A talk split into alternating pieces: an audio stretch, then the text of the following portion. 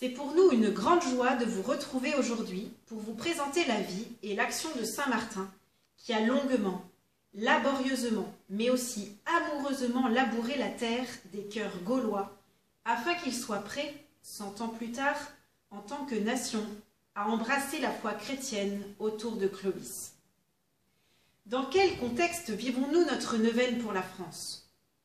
Au-delà de la crise du coronavirus et de ses graves conséquences économiques et sociales, le contexte est à la fois très négatif, refus des racines chrétiennes de la France, multiplication des lois antichrétiennes, mais aussi porteur d'un vrai renouveau. La manif pour tous, les veilleurs, le nombre important d'intellectuels catholiques, de communautés nouvelles, de familles nombreuses et ferventes en sont de beaux signes. Tous ces signes sont très positifs et justifient la conviction de Benoît XVI à Lourdes en 2008. Les temps sont propices à un retour à Dieu. Tout comme il l'était d'ailleurs au temps de Saint Martin.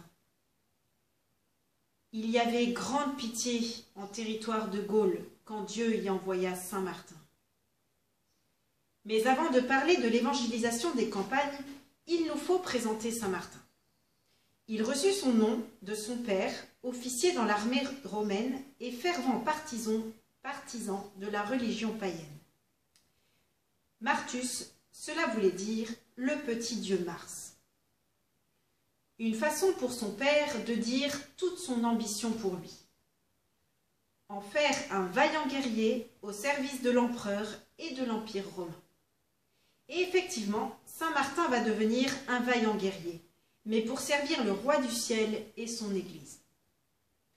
Né vers 316, en Pannonie, l'actuelle Hongrie, il suivait son père en Italie, à Pavie, où tout jeune adolescent, des camarades chrétiens l'instruisirent de la foi chrétienne. Son cœur en fut si touché qu'il décida de s'attacher à Jésus coûte que coûte. Bien qu'élevé dans le paganisme, il ne se plaisait que dans l'assemblée des fidèles, où il se rendait souvent malgré l'opposition de ses parents. Dès l'âge de 15 ans, il fut enrôlé dans les armées romaines et alla servir en Gaule. La divine providence guidait les événements pour qu'il devienne un jour le grand apôtre de la Gaule. On connaît bien l'épisode d'Amiens, où le soldat rencontre le pauvre grelottant de froid, presque nu par un hiver rigoureux.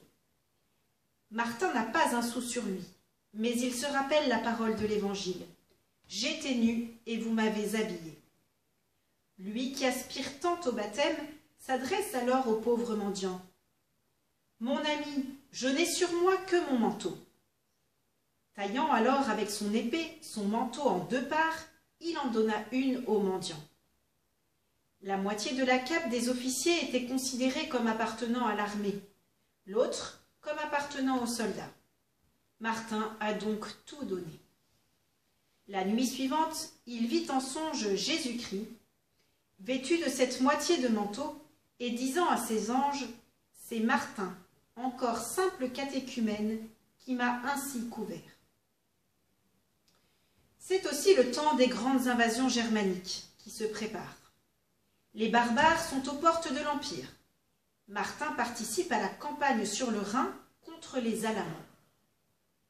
Mais après dix ans de bons et loyaux services à l'empereur, il veut désormais combattre sous un autre étendard, celui du Christ. Il va trouver l'empereur, celui qu'on appelle Julien l'Apostat, parce qu'il a rejeté la foi chrétienne dans laquelle il a été élevé. L'empereur l'accuse de lâcheté. Pour prouver qu'il n'en est rien et qu'il croit à la protection divine, il propose de, partir en première ligne au combat le lendemain, sans autre arme que sa foi.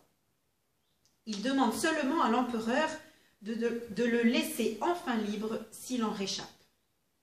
L'empereur, qui ne croit pas au miracle, le prend au mot, convaincu que Martin y laissera sa vie. Mais le lendemain, contre toute attente, les barbares renoncent au combat. Julien l'apostat y voit un signe et laisse la liberté à Martin. S'ouvre alors une nouvelle période dans la vie de Saint Martin la plus belle. Il peut enfin se faire baptiser et rejoint en Gaule Saint-Hilaire, ce défenseur intrépide de la foi en la divinité de Jésus dans ce quatrième siècle déchiré par l'arianisme. Saint-Hilaire l'ordonne prêtre, mais Martin sent monter en lui un autre appel, l'appel à la vie érémitique, pour se rapprocher toujours davantage du Seigneur. Très vite, autour de lui, se groupent des disciples qui forment peu à peu une communauté. Il fonde alors le monastère de Ligugé et plus tard celui de Marmoutier. C'est le début de la vie religieuse en Occident, un siècle avant Saint Benoît. Avec Saint Martin, les moines sont à la fois contemplatifs et actifs. Ils ont d'abord une vie de prière intense, mais ils évangélisent aussi les campagnes, apportant la lumière du Christ dans les ténèbres du paganisme. Laissons maintenant à Sulpice Sévère, auteur d'une biographie sur Saint Martin, nous raconter comment Dieu allait à la conquête des cœurs grâce à son fidèle serviteur. Il nous dit Je ne sais pour quelle raison nous nous rendions à l'oppidum des Carnutes, à Chartres. Comme nous traversions un bourg peuplé d'une multitude d'habitants, une foule énorme vint au-devant de nous. Elle était entièrement composée de païens, car personne dans ce bourg ne connaissait un chrétien. Mais à la nouvelle du passage d'un si grand homme, toute la campagne au loin s'était couverte d'une multitude de gens affluant de toutes parts. Martin sentit qu'il fallait opérer. Il se mit à prêcher, et souvent demandait en gémissant pourquoi une si grande foule ne connaissait pas le Seigneur son Sauveur? Cependant, comme une multitude incroyable nous entourait, une femme dont le fils venait de mourir présenta au bienheureux sur ses bras tendus le corps inanimé en disant Nous savons que tu es ami de Dieu. Rends-moi mon fils, car c'est mon fils unique. Toute la foule se joignit à elle, mêlant ses cris aux prières de la mère. Alors Martin vit que pour le salut des spectateurs dans l'attente, il pouvait obtenir un miracle. Il prit dans ses bras le corps du défunt. Sous les yeux de tous, il s'agenouilla. Sa prière terminée, il se leva et remit à la mère son petit enfant rendu à la vie. Alors toute la multitude poussa jusqu'au ciel de grands cris, proclamant que le Christ était Dieu. Enfin, tous, par groupes, commencèrent à se précipiter aux genoux du bienheureux, demandant avec foi qu'il les fît chrétiens. Sans tarder, au milieu du champ où ils étaient, Martin leur imposa les mains à tous et les fit tous catéchumènes. Sulpice sévère nous dit encore Un autre jour, dans un bourg, après avoir détruit un temple très ancien, Martin se disposait à y faire abattre aussi un pain qui était tout proche du sanctuaire. Alors, le prêtre du lieu et la foule des païens s'y opposèrent. Ces mêmes hommes qui, par la volonté du Seigneur, s'étaient tenus tranquilles pendant la démolition du temple, ne voulaient pas permettre que l'on coupât cet arbre. Martin eut beau leur présenter de façon énergique qu'il n'y avait rien de divin, dans, ce tronc d'arbre, qu'il ferait mieux de servir le Dieu dont lui-même était le serviteur, et qu'on devait couper cet arbre consacré aux démons, il n'y eut rien à faire.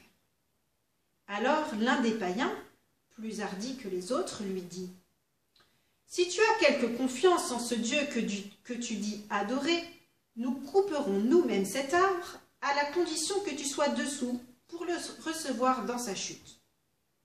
Si ton Seigneur est avec toi, comme tu le prétends, tu échapperas. Intrépide dans sa confiance dans le Seigneur, Martin promit de faire ce qu'on demandait.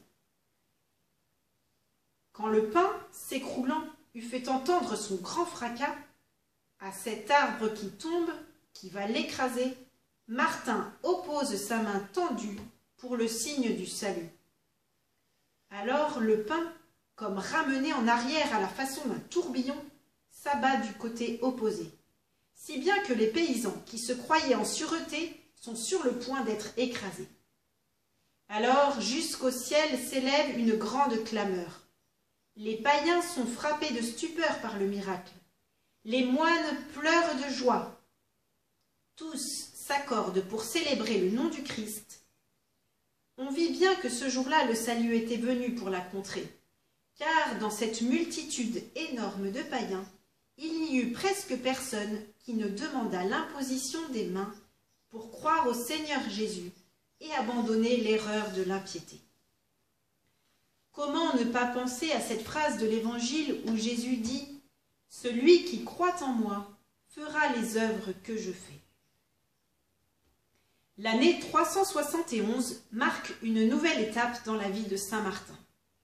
Lidoire, évêque de Tours, vient de mourir. Les habitants veulent choisir Martin pour lui succéder, mais ils savent bien que ce dernier n'aspire aucunement à l'épiscopat. Alors, ils lui tendent un piège. Lui dont le cœur est si compatissant ne sera pas difficile à convaincre. On vient le trouver en lui demandant de venir redonner la santé à une bonne chrétienne qui était sur le point de mourir. Martin, dans sa charité et sa pureté de cœur, est tombé dans le piège. Arrivé à Tours, la foule accourt et l'accueille au cri de Martin, évêque. C'était l'époque où les évêques étaient élus par acclamation de la foule. Martin se soumet en comprenant que c'est la volonté de Dieu. Mais s'il accepte la charge d'évêque, il en refuse résolument les honneurs. Il veut continuer sa vie religieuse et fonde un nouveau monastère à Marmoutier, avec pour règle la pauvreté, la mortification et la prière. Il se donnera sans compter jusqu'au dernier souffle de sa vie, à Dieu dans sa prière, à ses moines dans sa vie religieuse, à son diocèse dans sa charge épiscopale. Épuisé, sa charité le pousse encore à Cande-sur-Loire, à l'ouest de Tours, pour résoudre un litige entre les clercs. Son intervention ramène la paix des cœurs. Désireux de rejoindre le Christ, mais soucieux d'accomplir la mission que Jésus lui a confiée, il s'écrie Non recuso laborem je ne refuse pas le travail. Néanmoins, son heure a sonné. Martin meurt à Cande sur un lit de cendres. Sulpice sévère nous a rapporté ces dernières paroles. Laissez-moi, mes frères, regarder le ciel plutôt que la terre, afin que mon esprit s'oriente vers le chemin qu'il va prendre pour rejoindre le Seigneur. Martin n'a rien refusé au Seigneur. Et le Seigneur non plus ne refusa rien à son fidèle serviteur. Partout où il passait, il détruisait le culte des faux dieux, et le Seigneur l'assistait par de nombreux miracles qui attiraient les cœurs vers la vérité. Monastères et églises fleurissaient sur le passage de notre saint, qui avait soin de laisser sur place quelques moines qui continueraient le travail si bien commencé par leur père.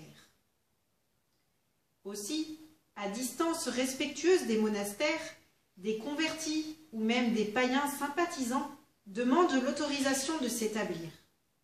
Ils s'efforcent d'imiter la vie des moines. Autour de la communauté, de nombreux foyers se groupent. Ainsi furent fondés, entre les grands centres urbains gallo-romains et la forêt barbare, de nouveaux villages composés de paysans attachés à la glèbe et à la grâce de Dieu. Chaque monastère rayonnait, et de proche en loin, les campagnes étaient gagnées au Christ. D'ailleurs, y a-t-il un seul de nos départements français qui n'ait un village ou une église dédiée à Saint-Martin? Actuellement, il est patron de plus de 3670 paroisses en France et quelques 485 agglomérations bourgades et hameaux portent son nom comme signe de reconnaissance pour le travail accompli. Saint Martin a irrésistiblement marqué ses contemporains, mais parce qu'il est saint, il a encore beaucoup à nous dire aujourd'hui, car les, les vrais réformateurs, ce sont les saints. Alors, quel message nous donne-t-il? D'abord celui d'une foi profonde. Il est conquis par Jésus et son amour. Pour lui, il n'hésite pas à donner tout son temps, à abandonner son métier de soldat où il excellait pour se mettre au service de Dieu et des âmes. Si nous voulons toucher les cœurs de nos contemporains et les conduire à Dieu, n'est-il pas nécessaire d'avoir une vraie vie de prière pour que ce soit Dieu qui agisse en nous? Ensuite, Martin nous donne le message d'une vie cohérente avec sa foi. Sa foi se traduit en acte de charité. Le confinement nous aide à laisser de côté bien des choses superflues, à faire plus attention à ceux qui nous entourent, à leur porter secours. Cela sera-t-il feu de paille ou feu de braise pour alimenter en nous la charité? Enfin, Saint Martin nous montre une persévérance extraordinaire malgré les multiples difficultés de la mission. Sans doute sa vie rude de soldat l'y avait préparé. Lorsque nous nous heurtons à des incompréhensions, des cœurs indifférents ou froids, ne nous inquiétons pas. Nous sommes chargés de dire, pas de faire croire. Avançons et Dieu fera le reste.